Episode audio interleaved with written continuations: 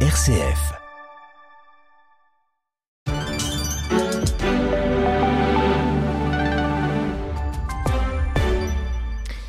À 9h sur RCF, c'est le temps de l'actualité. Une fois n'est pas coutume, c'est moi qui suis avec vous ce matin, Christophe Bruls. Bonjour à toutes et à tous. C'est la fête du roi en ce mercredi 15 novembre. Il y aura le traditionnel Tédéum célébré à la cathédrale Saint-Michel et Gudule à Bruxelles. Le roi Philippe et la reine Mathilde ne seront évidemment pas présents, mais bien d'autres membres de la famille royale comme le roi Albert et la reine Paola, les princes et princesses Laurent et Claire ainsi qu'Astrid.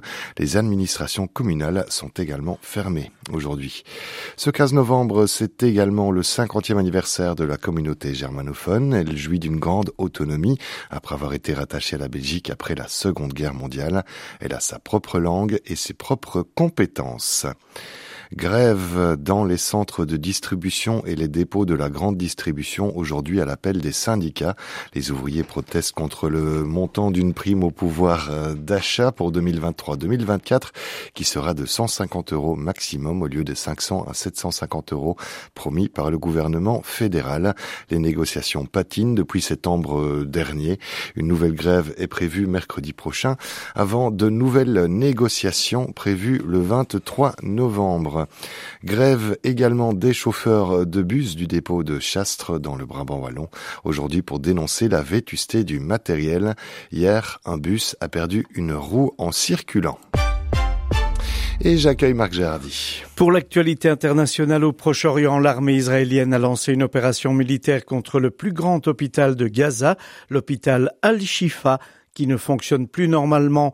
Il abrite de nombreux blessés, mais aussi de nombreux Palestiniens qui s'y sont réfugiés. Pour la première fois, les soldats israéliens sont entrés dans l'hôpital, qui est aussi un centre de contrôle et de commandement du Hamas, avec un stock d'armes, selon Israël et les États-Unis.